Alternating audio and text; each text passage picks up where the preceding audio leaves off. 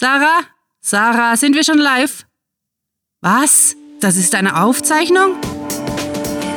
Willkommen zum Cluecast, wo Kurzgeschichten zum Hörerlebnis werden.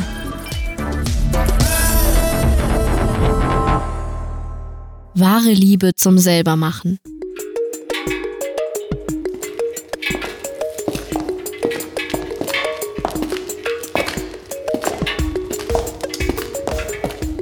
Ich habe stets von der wahren Liebe geträumt, schwärmte Katrin, während sie zwischen den endlosen Reihen aus Lagerregalen marschierte. Du weißt schon, Loyalität, Aufrichtigkeit, Romantik bis ans Lebensende und all das halt. Sie kicherte ein wenig beschämt und blieb vor einem Regal mit der Aufschrift B35 stehen. Ah, da ist es. Lisa stöckelte neben die Lageristin. Das Klacken ihrer Schuhe verstummte in der riesigen Halle. Hm. Ich weiß nicht. Doch, ist ganz bestimmt das da. B35, Fach 529. Steht auf deinem Requisitionsformular. Amüsiert schnaubend schüttelte Lisa ihre Mähne, die sie vermutlich mit Lockenwicklern gezaubert hatte. Darum geht es nicht, Kathi. Wahre Liebe und das ganze Zeug, dem traue ich nicht. Woher willst du wissen, ob es das ist, wenn du jemanden triffst? Das mit den Emotionen und dem Beziehungskram ist viel zu kompliziert. Ist ja nicht so, als ob du Auslegware im Baumarkt kaufst, um dein Wohnzimmer umzugestalten. Katrin kratzte sich an der Schläfe, hm. setzte sich in Bewegung und suchte nach dem richtigen Fach. Sie fürchtete, die andere könnte recht haben. Gleichzeitig wollte sie weiter an die Liebe glauben. Das fühlt man einfach. Wenn du meinst.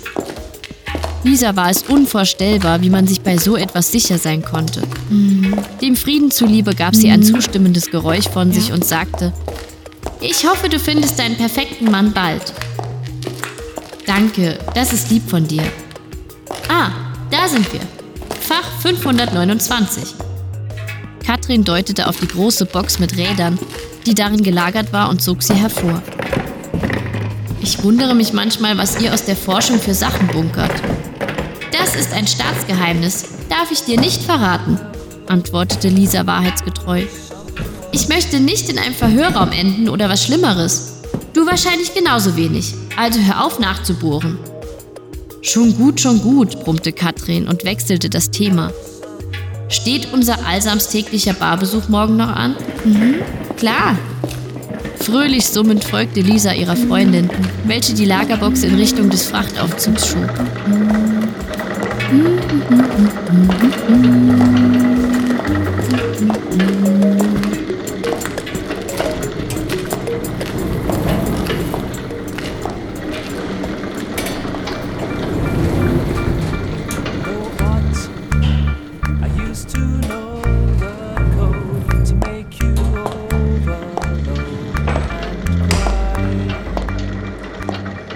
Morgen, Stefan, grüßte Lisa, als sie mit ihrer Box im Labor anlangte, das in einem Container in einer weiteren Halle untergebracht war. Ah, hey. Katrin hatte sie bereits vor dem Aufzug verabschiedet. Die Lageristin hatte nicht die nötige Sicherheitsfreigabe, um in den Forschungskomplex hochzukommen und zudem ihre eigenen Aufgaben zu erledigen. Der Kollege sah kurz von seinem Mikroskop auf, nuschelte ein abwesendes Hey und widmete sich seiner Arbeit. Da hielt er inne hob den Kopf und fragte, Halt mal, du hast schon ein neues Subjekt? Ja, P529, männlich, kaukasisch, 33 Jahre, kerngesund, eingelagert vor vier Jahren. Und was ist mit dem anderen? P579, oder? Da bin ich noch dran. Wird ein Offizier für die Leibgarde des Präsidenten. Der sollte perfekt sein. Da dauert die Programmierung wie üblich länger. Okay, und was wird dieser hier? Naja, ich habe eine Theorie, die ich auf die Probe stellen will. Kleines Nebenprojekt. Lisa grinste vorfreudig. Muss man dir wieder alles einzeln aus der Nase ziehen? motzte ihr Assistent. Schieß los! P529 wurde vor vier Jahren eingefroren.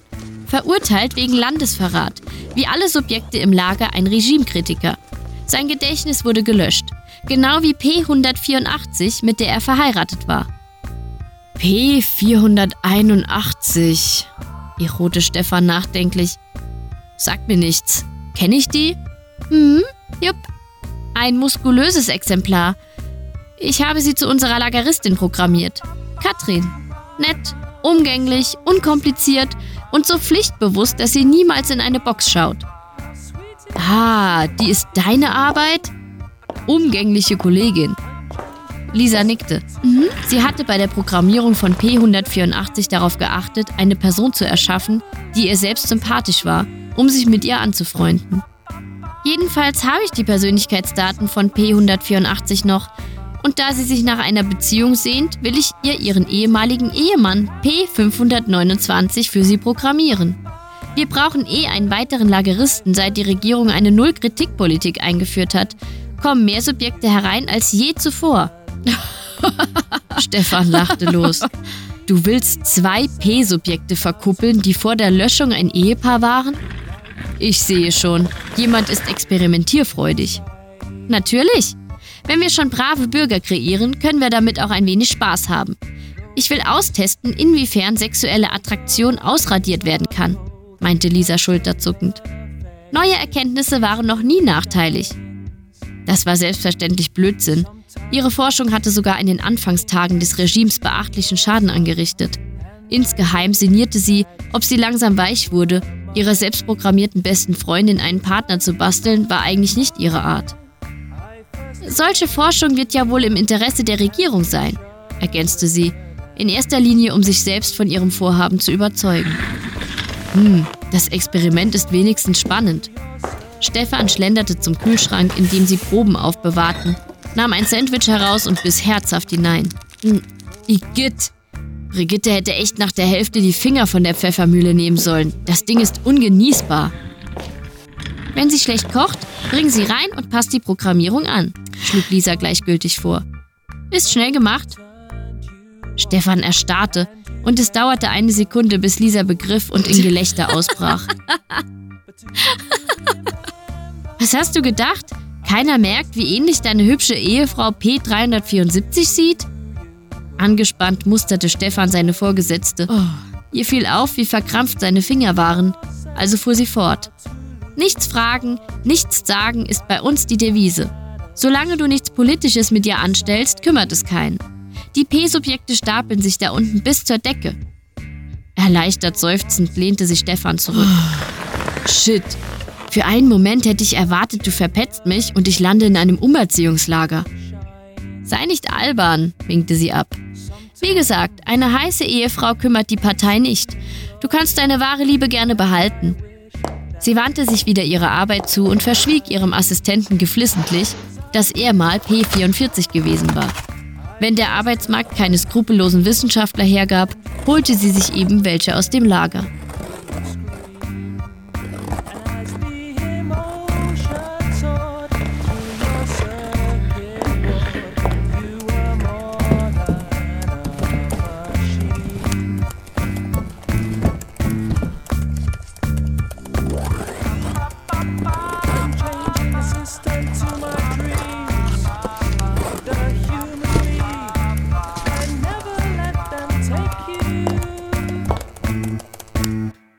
Das war Wahre Liebe zum Selbermachen, geschrieben von Sarah.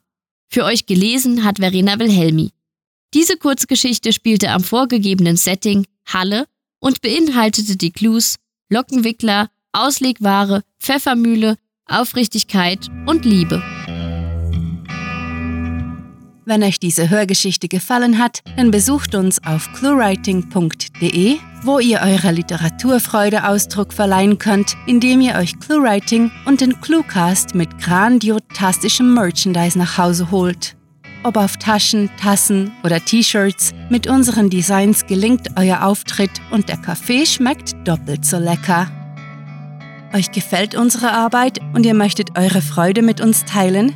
Dann schaut auf patreon.com slash cluewriting vorbei und unterstützt unser Projekt mit einer Kleinigkeit.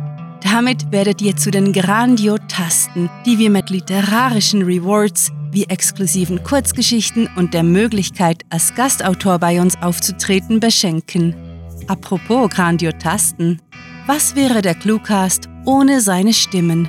Auf unserer Seite entdeckt ihr sie alle. Also besucht diese Helden des Cluecast auf cluewriting.de slash cluecaster und vergesst nicht, dem Echo ihrer Stimmen zu folgen. Das war es für diese Folge und wir verabschieden uns mit dem Cluecaster-Kampfschrei.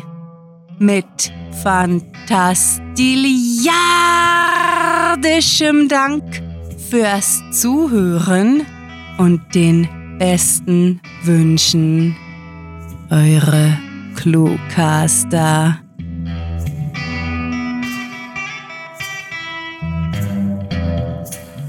Es gibt keinen Löffel. Der Cluecast ist eine Produktion der Literaturplattform ClueWriting. Für Feedback, Anregungen, Literatur und weitere Informationen begrüßen wir euch jederzeit auf www.cluewriting.de. Grandiotastischen Dank.